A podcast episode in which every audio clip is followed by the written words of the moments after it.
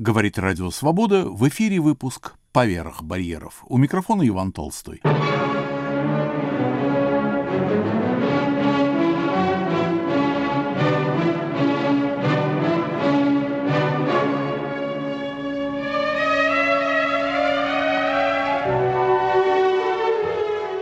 Новая беседа любителей русского слова с Борисом Парамоновым. Достоевский. Исполнилось 200 лет со дня рождения писателя. Вообще это интересная тема, как в 20 веке отмечают юбилей Достоевского. Хорошо помню 1971 год, 150-летие со дня рождения, когда Москва, то есть советские власти, нажим сделали на Китай – знаменитую антисоциалистическую критику Достоевского нацелили на китайских экстремистов, искажающих идеи социализма в сторону неуместного радикализма. Доклад делал важный идеологический чин директор Института мировой литературы. Только вот не помню, был это Сучков или еще Рюриков. Кто там из них э, в каком хронологическом порядке следовал в общем, отмежевались от китайских левацких загибщиков с помощью Достоевского. И Достоевский оказался хорош, и мы не экстремисты, и социализм осуществляем правильный. А вот за 50 лет до этого, в 1921 году, в столетие Достоевского, совсем еще другая была обстановка. Об этом мы можем судить по книге Бахтина, вышедшей в 29 году, где он ссылался на тогдашние юбилейные работы Комаровича, Скафтымова, Вячеслава Иванова и других. Эти работы и сейчас не утратили ценность. Но книгу Бердяева начала 30-х он, вероятно, не упоминал. Да, но у него как бы оправдание было – Бердяев написал философскую книгу, а Бахтин притворялся литературоведом, хотя его книга ничуть не менее философична. Он увидел и показал Достоевского в той линии, которую в скором времени формулировали и назвали как экзистенциализм. Вот самые, пожалуй, основные слова в бахтинском тексте, в его интерпретации Достоевского. Одна из основных идей Достоевского есть именно идея о том, что человек не является конечной и определенной величиной, на которой можно было бы строить какие-либо твердые расчеты. Человек свободен и потому может нарушить любые навязанные ему закономерности. Герой Достоевского всегда стремится разбить завершающую и как бы умерщвляющую его оправу чужих слов о нем. Человек никогда не совпадает с самим собой. К нему нельзя применить формулу тождества «а есть а». Достоевский отрицал унижающее человека овеществление его души, сбрасывающее со счета ее свободу, незавершимость и ту особую неопределенность, нерешенность, которая является главным предметом изображения у самого Достоевского, ведь он всегда изображает человека на пороге последнего решения, в момент кризиса и незавершенного и непредопределимого поворота его души. Вот чистый экзистенциализм – неоднозначность, неопределимость человека, невозможность рассматривать его как предмет по аналогии с предметом телесного, природного мира. И как раз отсюда, из этих положений, исходила критика Достоевским социализма. Социалисты считают возможным рассчитать человека, вычислить все его свойства и, опираясь на такой анализ выработать рациональную программу устройства человеческого общежития. Это была оптимистическая концепция человека, уверенность в том, что он способен понять э, свою пользу и руководствоваться соображениями рациональными. Это радикальное непонимание человека, говорил Достоевский. Человек отнюдь не сводим к его рацию, к его разуму, к его здравому смыслу или к соображениям прагматически утилитарным. Он, например, не только к пользе может стремиться, но и к чему-то прямо противоположному, например, к страданию. То есть человек иррационален, на нем нельзя строить расчеты. И вот это второе главное открытие Достоевского, предрекшее, упредившее Фрейда, психоанализ Фрейда. Вот эти два мощных духовных движения, экзистенциализм и психоанализ, уже в основе своей были предуказаны Достоевским. Борис Михайлович, о Достоевском мы с вами беседовали не раз, да и старые ваши программы я хорошо знаю. Вы не раз говорили, что как раз экзистенциальная философия и психоанализ сильно снизили реноме Достоевского как учителя человечества, поскольку те идеи, которые Достоевский высказал в проброс, в психоанализе сформулированы научно. Конечно, опираясь только на тексты Достоевского, нельзя, скажем, провести психоаналитическое лечение невротического заболевания. Но от Достоевского этого нельзя и требовать. В конце концов, он не лекарь. Но идеи, проекты, как сейчас сказали бы, он выдвигал чрезвычайно перспективные. Но все-таки эти идеи устарели в их хоть гениальной, но не строго научной приблизительности. Ведь вы как раз об этом говорили неоднократно, что для современного человека 21 уже века Достоевский перестал быть учителем. Поскольку, поскольку некоторые из этих тем и проблем оказались снятыми самой жизнью, самой историей человечества, или, по крайней мере, русской историей жизнью. И главная из этих тем – тема социализма – к чему его критиковать, прибегая к аргументам Достоевского, несомненно мощным, когда самого социализма уже нет. И не только социализма, а шире. Исчезла тематика гениальной легенды о Великом Инквизиторе, то есть философия и мистика власти. Изжита и исчезла тема идеократии, идеологически организованной власти – какая сейчас идиократия в России? Сплошная прагматика, причем самого низкого воровского разбора. Достоевский, конечно, помогал разобраться в Ленине, но на Дерипаску он не требуется. Это воробей не для такой пушки. Как сказать, президент Путин утверждает, что Федор Михайлович не жаловал либералов. Весьма весомый аргумент в нынешних контроверзах. То есть Достоевский со всем его авторитетом поставлен в контекст нынешних идейных и политических столкновений. Да, этого бы хотелось консерваторам, и они уже не раз пытались опереться на авторитет Достоевского. Только не работает эта ссылка, если помнить о целостном характере мировоззрения Достоевского. Его консерватизм деланный, вымышленный, поперек себя говоримый консерватизм, то есть монархический национализм Достоевского не идеологический продукт, основательно идейно обоснованный, а психологический феномен, объяснимый из обстоятельств жизни Достоевского.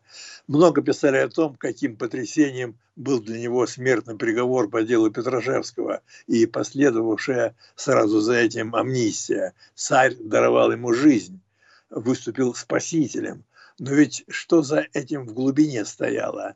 Чисто личные проблемы, индивидуальные комплексы, как мы сейчас говорим. Даже еще теснее и ближе можно определить этот комплекс как Эдипов. Мальчик изначально стремится, бессознательно, конечно, избавиться от отца и полностью овладеть любовью матери – но это деструктивное желание с неизбежностью сопровождается чувством вины, да и попросту страхом, страхом кастрации, как детализирует Фрейд.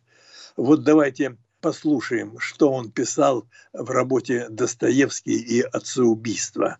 Согласно известной точке зрения, отцеубийство – основное и древнейшее преступление как человечества, так и отдельного человека.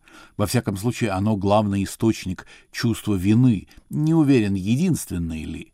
Исследования еще не смогли точно установить психические истоки чувства вины и потребности в искуплении, но он не обязательно должен быть единственным. Психологическая ситуация усложняется и требует пояснения.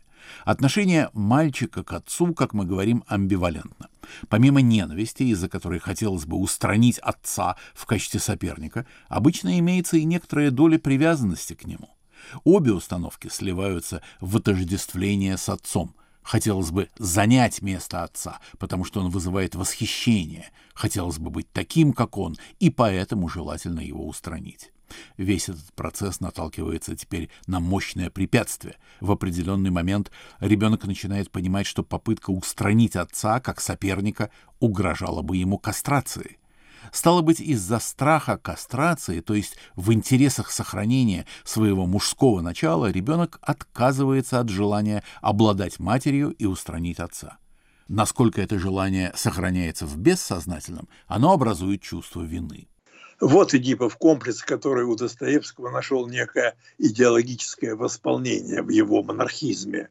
Царь – отцовская фигура. Он становится на место отца, тайная ненависть к которому изживается в страхе и последующем поклонении.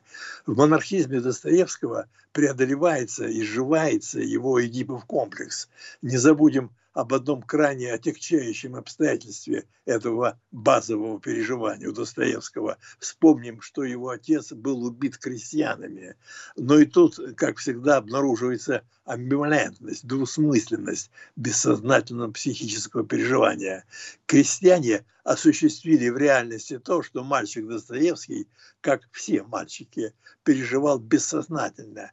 И отсюда, между прочим, нужно вести форсированное народолюбие Достоевского, его мифическое представление о высочайшем нравственном уровне, о природном христианстве русского народа.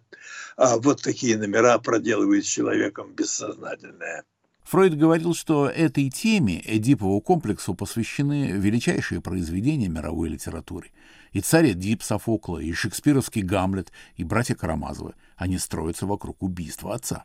Но еще и еще раз. Малейшее аналитическое прикосновение к этому идейному комплексу Достоевского открывает чисто психологическую природу оного – Монархизм Достоевского открывается как изживание и преодоление Эдипова комплекса путем подстановки поклоняемой фигуры царя на место убитого в бессознательном переживании отца. Некая сверхкомпенсация происходит. Вот эта амбивалентность психического содержания крайне характерная и остро явлена у Достоевского. Эти про и контра, за и против, неискоренимая черта его душевной жизни. Он вечно качается на неких качелях, взлетает и падает, взлетает и падает, падает и взлетает. Да и нет, не говорите, как в детской игре. Впрочем, Достоевский как раз говорит одновременно и да, и нет.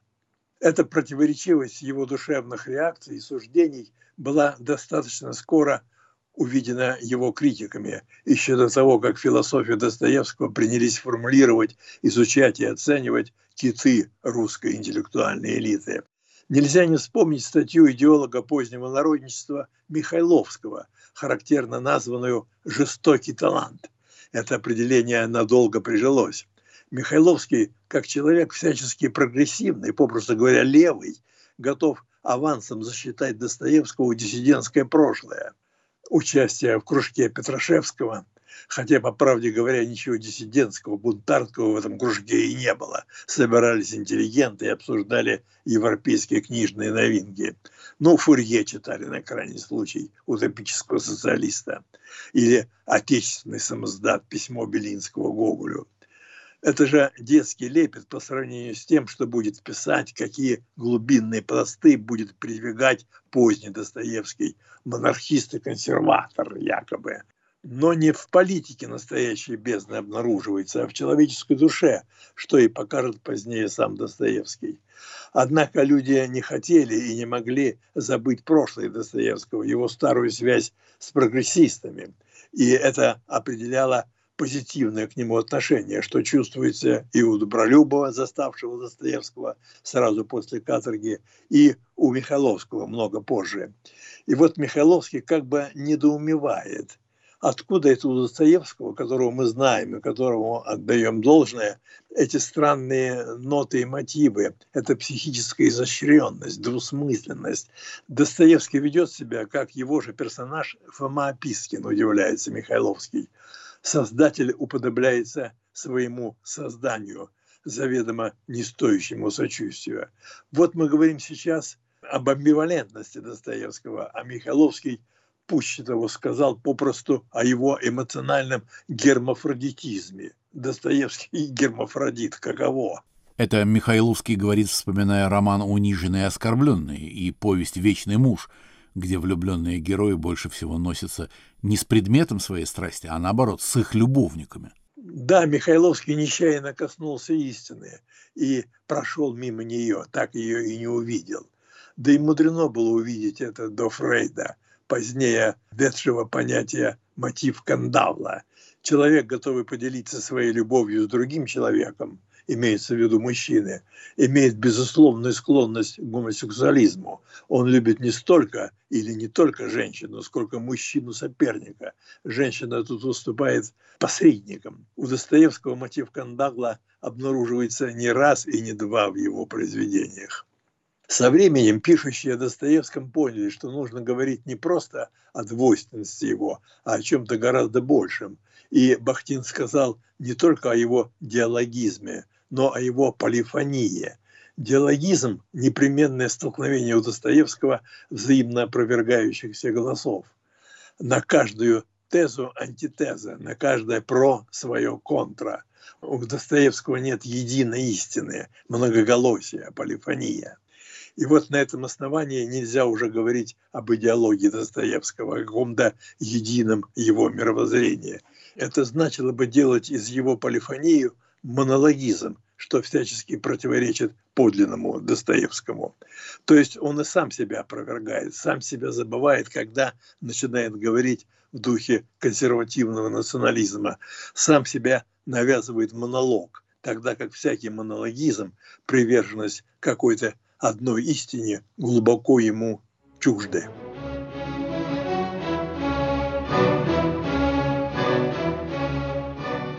Я напомню, что на «Волнах Радио Свобода» в программе «Беседа любителей русского слова» с Борисом Парамоновым разговор о Достоевском к 200-летию со дня рождения писателя.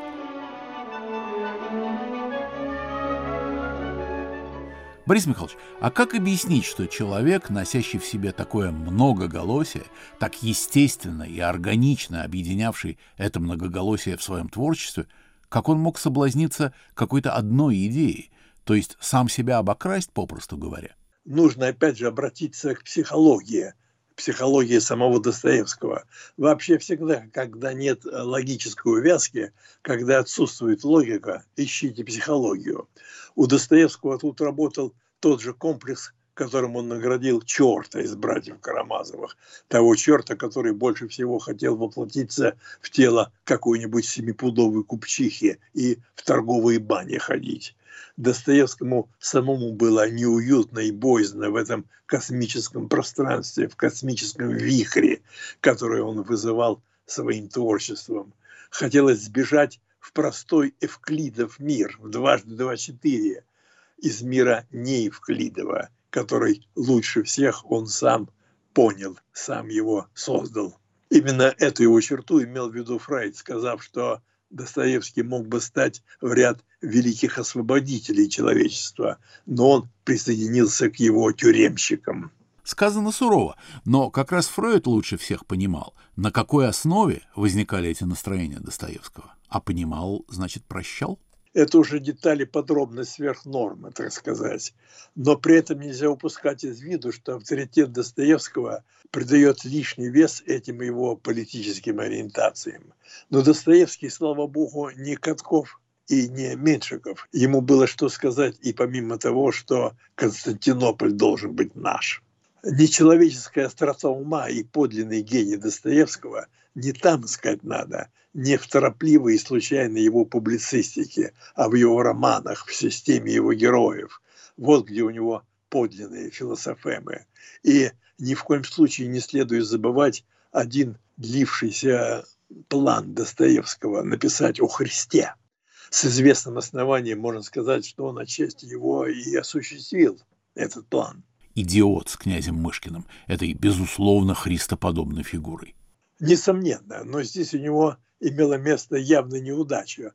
Идиот далеко не лучшая вещь у Достоевского. И не только Христос здесь у него не получился, но и Магдалина, Настасья Филипповна. Вы обратили внимание на то, что после столь бравурного появления в первой части романа она из него исчезает он не нашел ей действия, поэтому какая-то не идущая к делу Аглая появляется. Анастасия Филипповна снова возникает в самом конце только для того, чтобы быть убитой Рогожиным. Это старый прием всех романистов. Когда они не знают, что делать с героем, они его убивают. А Мышкин местами просто смешон, комичен. А Христос не может быть комичным. Христос, если угодно, демоничен. Есть, э, вернее, было такое понятие христианский дионисизм.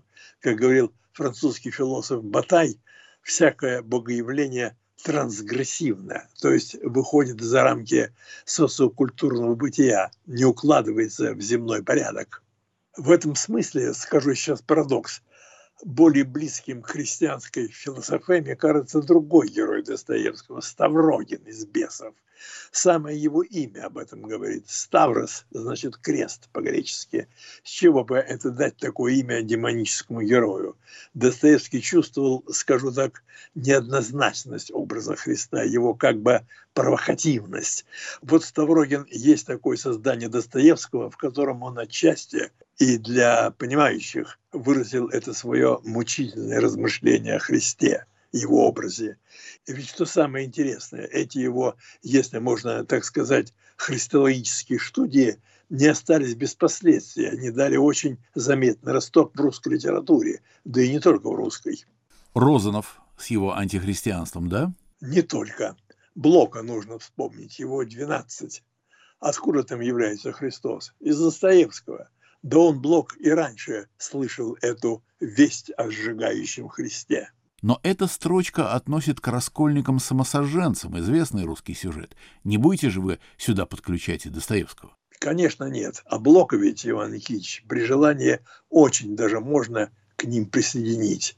Это его игра с большевиками, с октябрем. Что это такое, как не самосожжение? Тогда еще одна литературная реминисценция неизбежно возникает. Булгаков, мастер и Маргарита.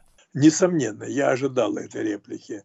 Так ведь у Булгакова сатана Валанд, он же выступает в защиту мастера, написавшего роман о Христе.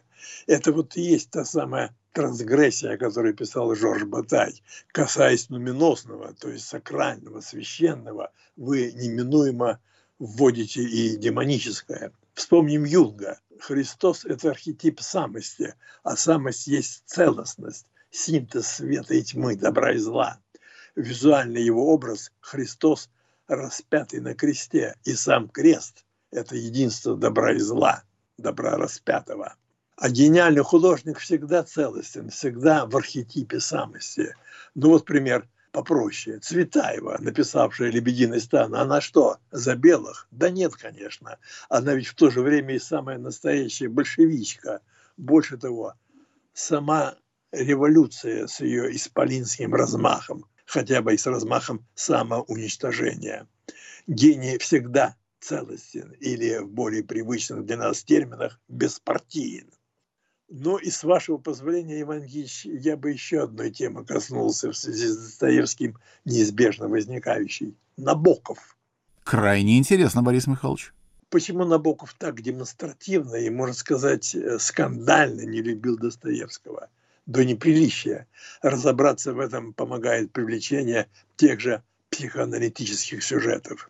Лолита? Не только и не столько. Скорее дар – самая светлая, брыжущая душевным здоровьем, жизнерадостная книга Набокова. Тогда почему же, задумав продолжение дара, автор для начала решил избавиться от Зины Мерц, бросив ее под колеса автобуса. Но в самом даре, написанном и законченном, есть навязчивый психоаналитический сюжет. Какой вы имеете в виду? Убийство отца – да, в романе он не убит, но пропадает. Судьба его остается неизвестной. Но мы-то знаем, что отец Набокова был убит. И тема пропавшего отца в Даре не просто появляется и звучит, она педалирована, я бы сказал, размазана. Да, но какую патогенность тут можно усмотреть у Набокова? Чем ему мешал его обожаемый отец? Не забудем, что у Набокова были малолетние сестры – а помня об этом и Лолиту можно вспомнить. Правда, там отец заменен матерью, Шарлоттой, которую герою и убивать самому не пришлось, она под машину попадает. Ведь бессознательному все едино, хоть отец, хоть мать при случае. Оно постоянно такие проделывает трюки. В данном случае важно, что открывается ход к дочери. Так что, приглядевшись, мы открываем в Даре сюжетный ход к Лолите – вполне органичная, несомненно, в авторской психологической парадигме. И как это связано с Достоевским? Набоков увидел у Достоевского чуть ли не все свои будущие темы. Ему пришлось писать по его следам, делать некий полимпсест. Естественно, это вызывало у него, мягко говоря, дискомфорт. А говоря проще, зависть, ревность и злобу. Как бы мы сказали сейчас, Достоевский застолбил поляну, на которой пришлось работать Набокову. И тогда новый смысл обретают давние слова Бабеля Набокове из мемуаров Оренбурга. Сирин талантлив, но писать ему не о чем. Мы сейчас можем э, уточнить, писать было о чем, но уже по готовому тексту, полимпсест, одним словом. Нет у Набокова изобретения, нет патента. Против его наскоков Достоевский сохраняет величественную неприступность. Ну и, наконец, главное. У Набокова в Даре еще один отец убивается еще один непререкаемый для многих авторитет – Чернышевский. Это все тот же Эдипов сюжет. Понятно, что для Набокова Чернышевский не авторитет, как и для многих сейчас. Но тут ведь дело не в самом Чернышевском. Он фигура, замещающая отца – для Николая Гавриловича в Дарье возникла ситуация в чужом перу похмелья. И как бы мы ни были согласны с оценками Набокова, с этим его сказочно остроумным текстом, как говорит Кончеев, но какой-то осадок остается. Что-то как бы нечистое чувствуется. Это психологическая подоплека душа самого Набокова, его собственные комплексы – критика Набоковым Достоевского больше говорит не о Достоевском, а о самом Набокове.